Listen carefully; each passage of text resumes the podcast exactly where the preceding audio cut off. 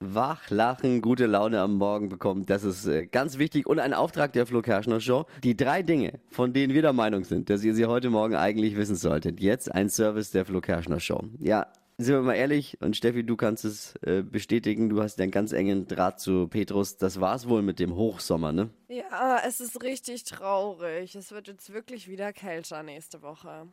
Eine sogenannte Kaltfront sorgt für Unwetter und einen heftigen Temperatursturz. Oder wie Jugendliche sagen momentan, da kann man dann ohne schlechtes Gewissen auf die Gamescom gehen, ne? Ja, ja. Wer seinen Chef in einer privaten WhatsApp-Gruppe beleidigt, und jetzt mal Hand hoch, wer es schon mal getan hat, ich sehe viele, der riskiert, ist ja auch normal, dass man das mal macht eigentlich, ne? Der, der riskiert auf jeden Fall die fristlose Kündigung. Das hat jetzt das Oh. Bundesarbeitsgericht bestätigt.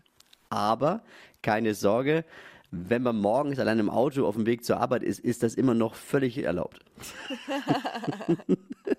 man sollte eh nicht per WhatsApp über einen Chef lästern. Dafür gibt's doch immer noch die Weihnachtsfeier. Genau.